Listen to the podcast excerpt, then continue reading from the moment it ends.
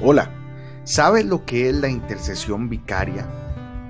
Hoy es 4 de mayo y te saluda el hermano Carlos Ballestero. Como todos los días, yo le oro al Señor para que ponga en nosotros un corazón puro y su presencia nunca, nunca se aleje de nosotros. En Hebreos 10:19 leemos, Así que, hermanos, tenemos libertad para entrar en el lugar santísimo por la sangre de Jesucristo.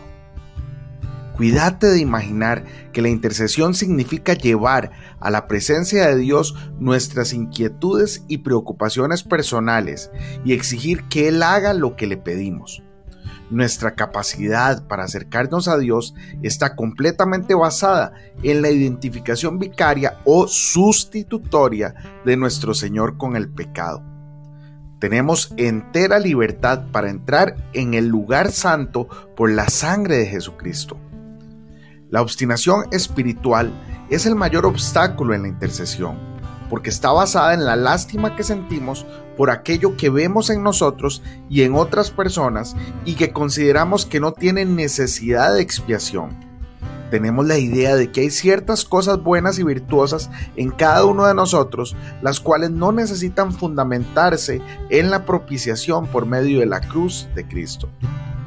La pereza y el desinterés que produce esta clase de pensamiento nos incapacita para interceder.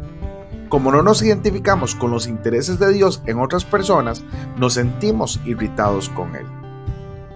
Nos anclamos en diferentes y propias concepciones y nuestra intercesión viene a ser solo la glorificación de nuestras emociones humanas.